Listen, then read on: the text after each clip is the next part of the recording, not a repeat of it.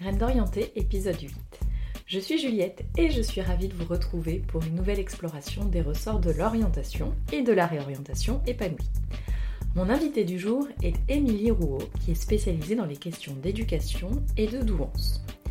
L'enregistrement de ce podcast est le fruit d'une première discussion avec Émilie, car nos parcours ont un certain nombre de dénominateurs communs, notamment Sciences Po et l'ONU. Et au fur et à mesure que je parlais avec Émilie, je me disais que tant son cheminement que ses projets actuels pouvaient apporter un éclairage intéressant à mon questionnement sur l'orientation. Alors vous le verrez, l'enthousiasme d'Émilie est contagieux. Elle est dotée d'une grande sensibilité au monde et aux autres, et c'est comme ça qu'elle trouve sa voie en se consacrant aux enfants dits à haut potentiel dont nous parlerons beaucoup dans ce podcast. Avant de vous laisser découvrir cette nouvelle discussion, un petit mot. Si l'épisode vous a plu, dites-le moi, partagez-le et faites-le savoir sur SoundCloud ou iTunes, ce sont les fameuses 5 petites étoiles.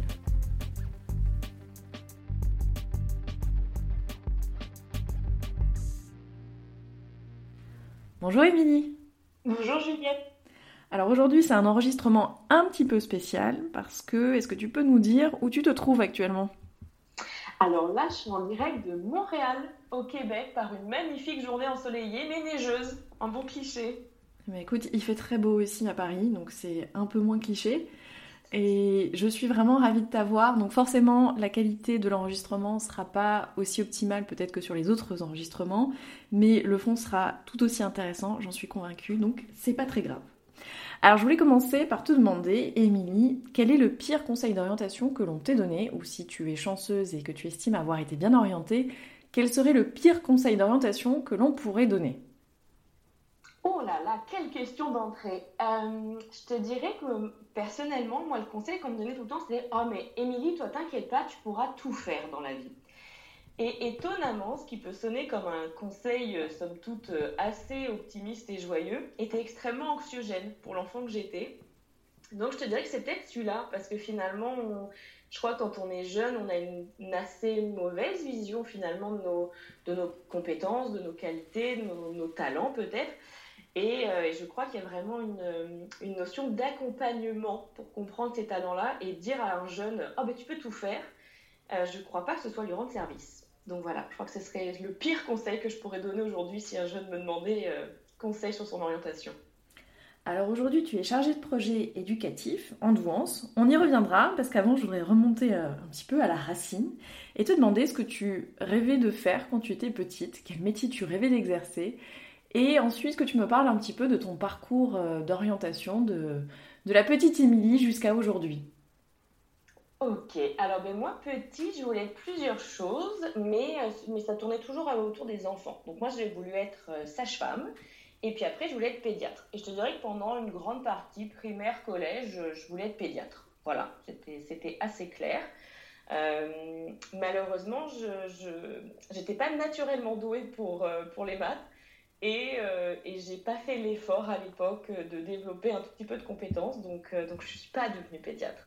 Donc euh, je me dis, bon, bah, c'est pas grave, puis je combine. Je me dis, ah, bah, puisque j'aime bien les enfants, puis je commençais de plus en plus à développer quand même de l'intérêt pour comprendre le monde, je me dis, bon, bah, ce que je vais faire, c'est que je vais aider les enfants à travers le monde. Donc naturellement, entre guillemets, moi je me décale et je me dis, bah, c'est parfait, je vais être ambassadrice pour, pour l'ONU pour l'Organisation nationale des Nations Unies ou alors pour l'UNICEF, voilà, pour prendre soin des enfants. Et puis, euh, puis c'est comme ça que je, suis orientée vers, euh, euh, vers un parcours économique et social, à l'époque, on disait comme ça. Et puis, puis je vais ensuite continuer dans ce qu'on appelle une licence en études internationales. Jusque-là, j'ai envie de te dire, moi je suis plutôt contente. Je crois que je suis assez, assez satisfaite d'avoir combiné ces deux, bah, ces deux passions qui étaient en moi, le fait de vouloir prendre soin des enfants, puis le fait de vouloir euh, acter à l'échelle internationale. Puis je vais continuer euh, jusqu'à ce que je fasse euh, un stage de fin d'études à l'ONU. Et puis, et puis là, un petit peu catastrophe, parce que, parce que je me rends compte ce jour-là que, que malheureusement, ça ne va pas être une carrière qui est pour moi. Voilà. Alors, alors ben, il y a des grandes questions à se poser. Je décide quand même, malgré tout, parce que je suis quelqu'un d'assez euh, têtu parfois, de, de persévérer en fait en politique internationale. Donc je vais aller faire une maîtrise à Sciences Po Bordeaux dans ce sens-là. et que, je ne terminerai pas parce que je vais tomber malade. Voilà, je vais, être, euh, je vais tellement pas m'écouter que je vais me rendre malade. Et puis bah là, par contre, une fois que le corps, euh, le corps a, m'a mis à l'arrêt, hein, clairement, là j'ai été me poser des grandes questions d'orientation et de me dire, Émilie, ça, ne va pas, ça ne marche pas finalement. Et puis, euh, et puis voilà, puis je vais comme réorienter petit à petit, finalement en prenant un chemin d'orientation qui, somme toute, est plus de l'ordre de l'expérience en fait que du choix d'orientation et qui était d'expérimenter autre chose. Et puis moi je vais tomber euh, par hasard sur les enfants doués, les enfants à haut potentiel. Puis, euh, c'est cette rencontre-là qui va me ramener vers euh, une orientation en éducation et plus en politique internationale. Voilà. Alors, le moment où tu faisais un stage à l'ONU et puis ensuite lors de ton parcours à Sciences Po Bordeaux, donc je fais pas de mystère, je suis aussi passée dans, ces, dans ces mêmes stages et dans cette même école. Euh, qu'est-ce qui qu'est-ce qui pas fonctionné? Qu'est-ce qui a fait que ton corps euh, t'a envoyé ces signaux d'alerte et que euh, tu t'es réorienté?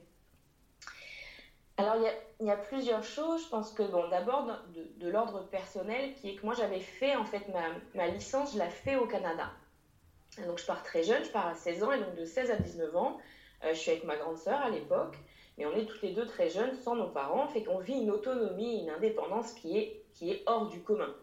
Donc moi, je fais ma licence dans ce cadre-là, puis je m'épanouis comme, comme c'est une, c'est une très très belle période de ma vie. Donc en fait, quand je rentre en France, moi je suis persuadée de rentrer à la maison. Or, en fait, moi, je n'ai jamais été adulte et j'ai jamais été étudiante en France. Donc en fait, quand j'arrive à Sciences Po, je pense qu'il y a ce double, euh, il, y cette double fracture qui est que finalement, j'ai aucune idée de ce que c'est que, c'est que d'être française euh, en France, euh, une fois adulte. Et puis, et puis un choc des cultures, bien sûr. Moi, je viens de passer, je viens de passer trois ans au Canada. Entre temps, j'avais passé aussi une année en Australie. Et il y, a un côté normatif à Sciences Po. C'est une école assez, euh, euh, assez classique au sens, euh, strict du terme. Donc, moi, je pense que je suis en choc de ça, personnellement. Et puis après, bah, il y, a, une déception d'apprentissage pour ma part, qui est que je m'attendais à un apprentissage en maîtrise quand je fais le choix d'aller à Sciences Po Bordeaux qui, est, bah, qui était pour moi décevant. Puis je ne dis pas que la, qualité de la formation l'était, euh, mais c'était en deçà de ce à quoi je m'attendais. Puis je me suis clairement posé la question de qu'est-ce que je faisais là finalement, vu que j'avais reçu selon moi une meilleure éducation au Canada. Depuis quel âge j'ai? 21, 22 ans, où je finis par décrocher de cette maîtrise-là pour des raisons, pour des facteurs euh, bah, multiples, personnels, je pense, financiers aussi, qui c'était compliqué financièrement, et puis de santé, et puis ensuite, bah, clairement aussi en termes d'environnement scolaire, où bah, j'avais pas de sentiment d'appartenance à l'école, socialement, ça cliquait pas vraiment non plus avec la population euh, étudiante, fait bah, je, je, me sens pas à ma place en fait, donc, euh, donc au départ je m'énerve, et puis après je comprends que c'est à moi de me pousser, puis je me suis poussée, voilà. Bah, tu t'es poussée, même tu t'es poussée du, de l'autre côté de l'Atlantique. Ouais. Et aujourd'hui, donc, tu es chargée de projet éducatif en douance. Alors, Kézako Kézako euh, La douance, c'est un, un, terme, un terme inventé par un Québécois qui s'appelle François Gagné et qui a inventé ce concept-là de douance pour enfants doués ou pour personnes douées. Euh, en fait, c'est vraiment une traduction littérale de l'anglais. En anglais, on dit gifted, donc qui a reçu un don. Et donc, ce serait voilà, une personne douée, serait une personne qui aurait reçu un don. Euh, on parle évidemment là en termes d'intellect. Et euh, donc, la douance, c'est ça, c'est ce terme-là. Donc, une, une, personne a de la douance quand en fait, il y, a il y a des capacités intellectuelles qui sont très supérieures à la, à la norme. Euh, et donc, bah, ça vient avec des caractéristiques qui sont à la fois neurologiques, à la fois affectives et à la fois sociales. Puis des fois, ça vient avec euh, des particularités dans le parcours scolaire. Donc euh, moi, en, tant que chargée projet en fait en douance, mon but c'est d'accompagner une, euh, école, donc c'est l'équivalent d'un collège en France, une école publique qui, qui a des classes spéciales pour des enfants doués. Donc c'est de faire en sorte que ce parcours scolaire pour ces enfants-là soit à un rythme adapté en fait qui va avec leur capacité d'apprentissage. Voilà, c'est ça que ça veut dire. Donc, donc on, on invente, euh, on invente des programmes pour, que, pour, bah, pour aller finalement avec les besoins des enfants. Ah oui, alors c'est vrai qu'au niveau de la dénomination, déjà, euh, moi, euh, bon, je pense comme beaucoup de personnes, j'étais un petit peu perdue parce qu'on peut lire doué, surdoué, haut potentiel, parfois même zèbre. Alors quel est le terme adéquat? Alors, bah ça, c'est la, joie et le bonheur finalement d'un terme qui est repris par des gens très créatifs. Et donc, chacun, il va effectivement un petit peu de ce qu'il comprend. Je te dirais que pour la plupart, en fait, on, pourrait considérer tout ça comme des, synonymes. Il y a des petites guerres là de, termes. Euh, moi, le terme doué, je le trouve plutôt, euh, euh, comment dire, il, il a le mérite de dire, écoutez, quand on, quand on regarde une courbe de, QI, hein, parce que pour l'instant, l'intelligence, c'est imparfait de le mesurer avec du QI, mais c'est la, la meilleure mesure qu'on ait aujourd'hui. Il y en aura d'autres un jour, on les inventera. Pour l'instant, c'est celle-là qu'on a. Puis une courbe de QI, c'est comme ça, c'est fait pour, pour que ça fasse une courbe, donc on appelle une courbe normale, une courbe de Gauss. Et puis, bah, comme toute répartition complètement normale, comme le poids, finalement, il y a des gens très très minces, des gens normalement dans l'IMC, puis des gens en surpoids. Bah, ça fait pareil avec l'intelligence. Fait qu'en fait, les gens doués ou les gens surdoués ou les gens à haut potentiel, peu importe le terme qu'on veut y mettre, euh, c'est des gens qui finalement scorent dans le top 2% de ce fameux QI. Euh, maintenant, je pense que le, y, a, comme un, il y a plein de termes qui émergent parce que la recherche en douance, euh, ça fait pas très très longtemps que ça existe. Hein. Euh, aux États-Unis, même au Canada, il y, a, il y, a, 30 ans, il y a 20-30 ans, c'était très actif, puis il y a vraiment une baisse de recherche. C'est parce qu'on se rend compte de plus en plus, grâce aux neurosciences, que ça vient en fait au-delà du simple QI. Au départ, on pensait que c'était juste ça. On se rend compte que il y a des pistes qu'effectivement cette fameuse douance pourrait venir en fait avec certains traits euh, en termes d'apprentissage social, en termes de comportement, en termes, il y, aurait comme des caractéristiques, mais on les connaît très mal. C'est pour ça en fait qu'il y a autant de termes pour l'instant. C'est simplement, je pense, le symptôme que c'est une notion encore un peu floue. On, manque, encore de recherche là-dessus, c'est vrai. Bon, et donc tu y participes, donc euh, ça va s'enrichir au fur et à mesure des années. Et je me demandais, euh, bon, même s'il est difficile de dresser un portrait type euh, étant donné la richesse humaine déjà et puis la richesse de ses profils, mais quelles sont un petit peu les grandes caractéristiques, toi, des jeunes que tu accompagnes? Ouais, alors il y a plusieurs choses. en fait, la première à prendre en considération quand on parle de douance, la première chose, c'est que ça vient en fait avec une capacité d'apprentissage qui est hors norme. Voilà c'est, et donc ça, en fait, un des meilleurs moyens pour le remarquer, c'est la curiosité naturelle. Tous les enfants sont, sont naturellement curieux, et puis il y en a qui sont encore plus curieux. Et donc ça, c'est encore plus facile à observer, plus ils sont petits finalement, parce que c'est vraiment une, sorte de, de soif de comprendre, d'apprendre, et comment ça fonctionne, et le monde, et la vie, et l'univers, et la mort, tout y passe, les grandes questions. Donc je te dirais que c'est la, première caractéristique, c'est celle-là. les, adolescents que j'accompagne, euh, il y a encore en fait cette, grande curiosité qui souvent malheureusement chez la plupart des enfants peut être un peu éteinte par un système scolaire qui est, très normatif, qui laisse peu ou pas de place à la créativité. On, a une question, on cherche la réponse, on a la bonne réponse, on n'a pas la bonne réponse. Ce qui peut finalement venir et un peu éteindre cette curiosité naturelle. Et puis souvent chez les enfants doués, c'est tellement puissant, c'est tellement interne cette soif de savoir euh, qu'elle se qu'elle se tait pas, qu'elle se tait, qu'elle se tait pas vraiment, beaucoup. Donc il y a vraiment cette curiosité là. Ensuite, ça peut venir avec plusieurs caractéristiques, mais là après c'est vraiment des faut comprendre hein, les enfants doués. Après ça reste des enfants euh, euh, ordinaires hein, qui, qui, ont ensuite des traits de personnalité, de motivation personnelle. Donc mais donc ça peut être il y a vraiment des profils très variés, mais, mais quand même, ce qu'on voit, en tout cas, moi, ce que j'entends beaucoup dans les enfants que j'accompagne, il y, a une, il y a une envie, il y a une envie d'être utile, il y a une envie de sens, et il y, a il y a une envie de changer les choses. Il y, une, il y, a une, capacité à voir le monde et à ne pas le prendre tel qu'il est. Voilà. Et au-delà de l'envie, ça se transforme très rapidement en besoin. Donc moi, toi, dans les enfants que j'accompagne, il y a vraiment ce désir, cette soif de dire euh, accompagnez-moi à, oui, me développer moi personnellement en tant qu'enfant, mais en fait à pouvoir mettre mes capacités, euh, je ne sais pas comment dire pour pas que ça sonne un peu trop euh, pompeux, mais il y, aurait un côté, c'est ça, pour, réussir à changer le monde. il y a souvent ça, il y a un peu cette naïveté de croire que ça peut changer le monde, puis que si on est bien accompagné, on peut le faire. Voilà.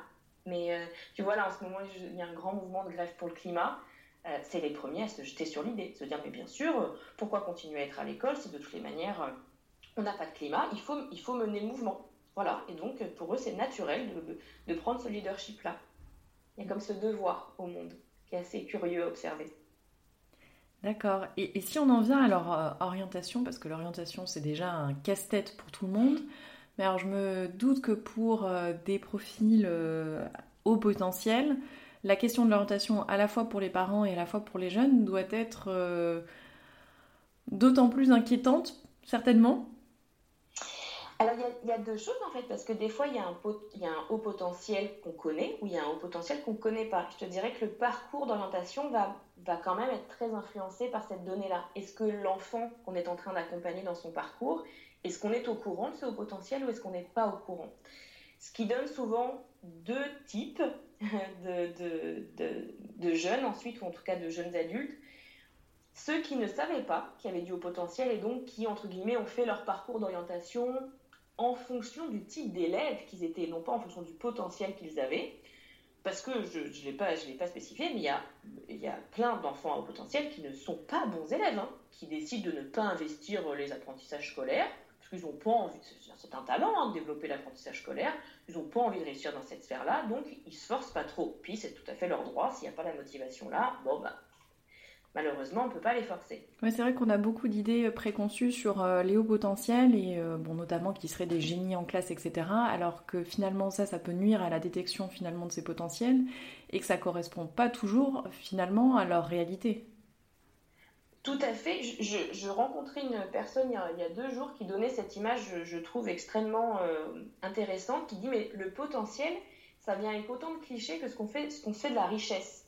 Et de la même manière que, bien sûr, une grosse maison dans un quartier plutôt euh, euh, réputé comme étant riche, ça nous donne un bon indice de la richesse de la personne, mais peut-être que cette personne est en faillite, on n'en sait rien.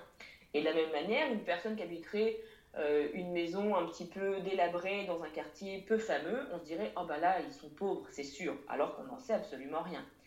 Et finalement, ce potentiel, c'est un peu la même chose, c'est caché en fait, c'est intime, on peut, ne on peut pas le savoir sans aller voir ce que je veux, tu vois ce que je veux dire? Fait mm.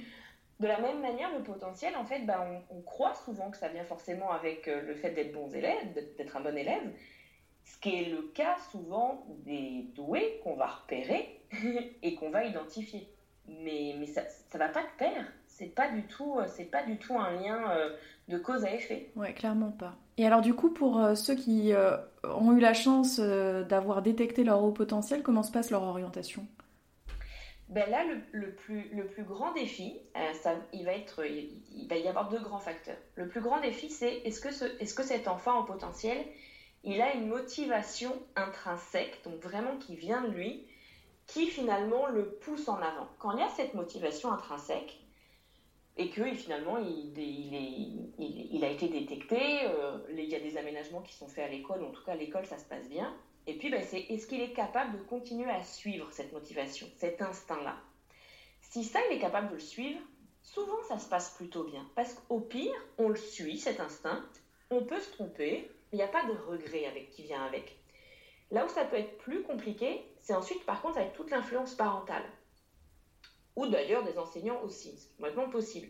C'est en fait, ça va être à quel, à quel moment il y a un accompagnement de l'enfant de ce qu'il est avec ce qu'il veut, ou est-ce qu'il y a des projections parentales et de la part des enseignants de dire, ben finalement, cet enfant avec ce potentiel-là, on décide qu'on va en faire, pour reprendre les clichés, un médecin, un chirurgien euh, ou un dentiste. Et là, s'il y a ça, ben malheureusement, on se retrouve avec les mêmes profils que des enfants qui font des études qu'ils n'apprécient pas intrinsèquement.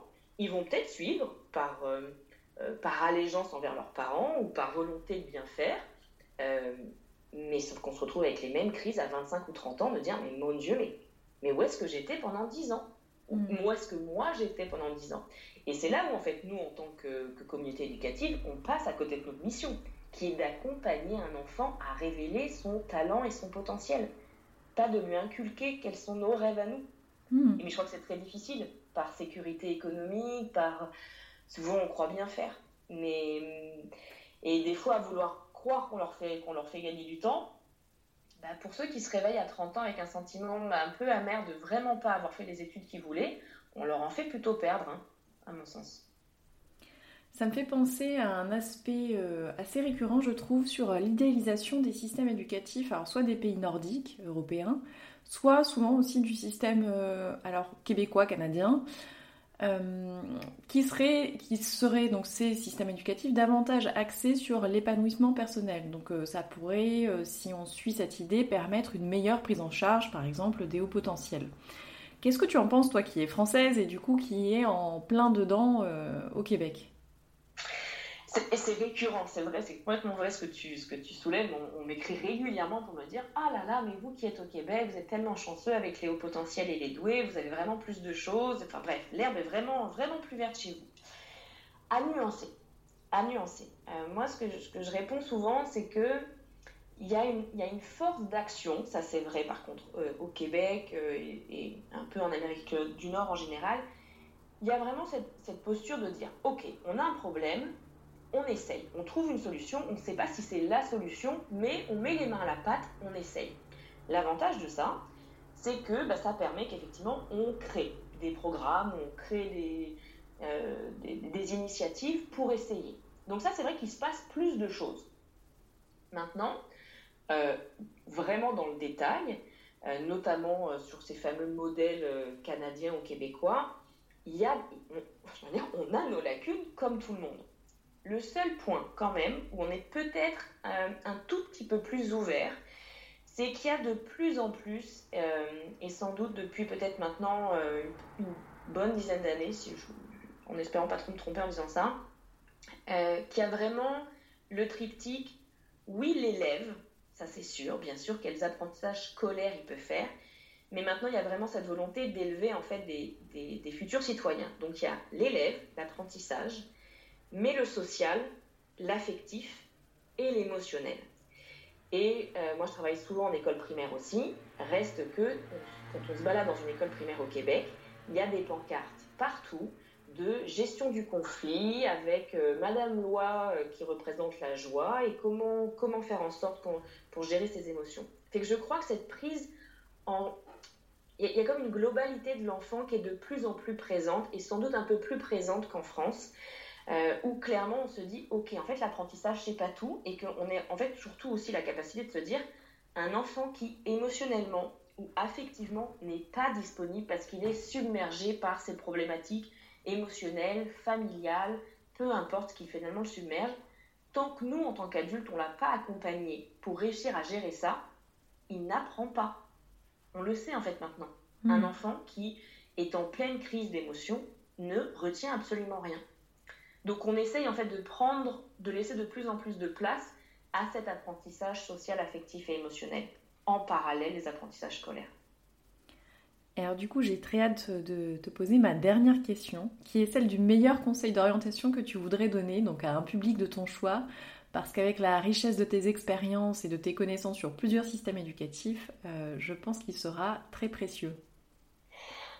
Ah là là, c'est une question difficile, Juliette, ça, parce que je vais donner une réponse que, mon Dieu, je crois que j'aurais détesté entendre quand j'avais, euh, quand j'avais, quand j'avais 15 ans, euh, qui est en fait d'accepter de se tromper. Je pense que ce qui, en tout cas, ce qui nous rend malheureux, ce qui, moi, m'a rendu sans doute très malheureuse dans le système scolaire français, c'est que j'étais persuadée qu'il y avait une réponse et qu'en fait, il y avait une bonne réponse. Et que je crois que ça, ça fait peser un poids énorme sur le poids à la fois des parents, à la fois des enfants qui est de dire qu'il y aurait une bonne réponse. Or, j'ai envie de dire, je crois que bah, l'orientation, c'est un peu à l'image du bonheur. Je crois que c'est quelque chose qui se, qui se poursuit. On ne trouve pas le bonheur. On le poursuit, on le cherche, on expérimente, on essaye, on se trompe. Et je crois que pour l'orientation, finalement, ce serait ce même conseil-là. Ce serait de dire, quand on ne sait pas, on cherche, tout simplement. Donc en fait, si on ne sait pas ce qu'on veut faire dans la vie, bah en fait, il n'y a pas 36 solutions, faut essayer, faut expérimenter, faut oser prendre le risque de se tromper. Et, en fait, et tout ça n'est pas grave, tout ça peut au contraire se faire avec beaucoup de joie et d'enthousiasme, mais comme quand on est petit. Quand on essaye, qu'on expérimente tout petit, bah on tombe, puis c'est pas grave, on se relève, puis c'est correct. Et je pense que ce serait de remettre cette joie de, du goût de chercher plutôt que du goût de voir la bonne réponse. Voilà, même en orientation. Même en orientation, exactement. Puis d'enlever aussi un peu toute cette pression et cette anxiété que ça peut créer, parce que comme tu le dis, dans la plupart des cas, euh, les enjeux sont pas euh, ceux de vie ou de mort. Et euh, effectivement, c'est que par l'expérimentation et en acceptant qu'on peut échouer et que ça fait partie de la vie qu'on avance. Émilie, je te remercie vraiment beaucoup pour ton temps. Quelle heure est-il chez toi? 11h38. 11h38, et ben écoute, je vais te C'est bientôt l'heure du dîner chez nous. Du dîner à la française. Ah, je savais pas. Bah écoute, je vais te souhaiter bah, du coup un bon appétit et puis euh, surtout te remercier beaucoup pour ton temps et pour euh, tous ces éléments super précieux sur un sujet important qui heureusement gagne en visibilité en France et euh, sur lequel je pense on a quand même maintenant des, des propos et des idées un petit peu plus précises mais comme tu le soulignais, il y a encore beaucoup à faire. Bah en tout cas, merci à toi Juliette, merci de m'avoir reçu, puis merci pour ce très beau travail que tu mènes. Ça m'a fait extrêmement plaisir d'être avec toi aujourd'hui. Merci Emilie.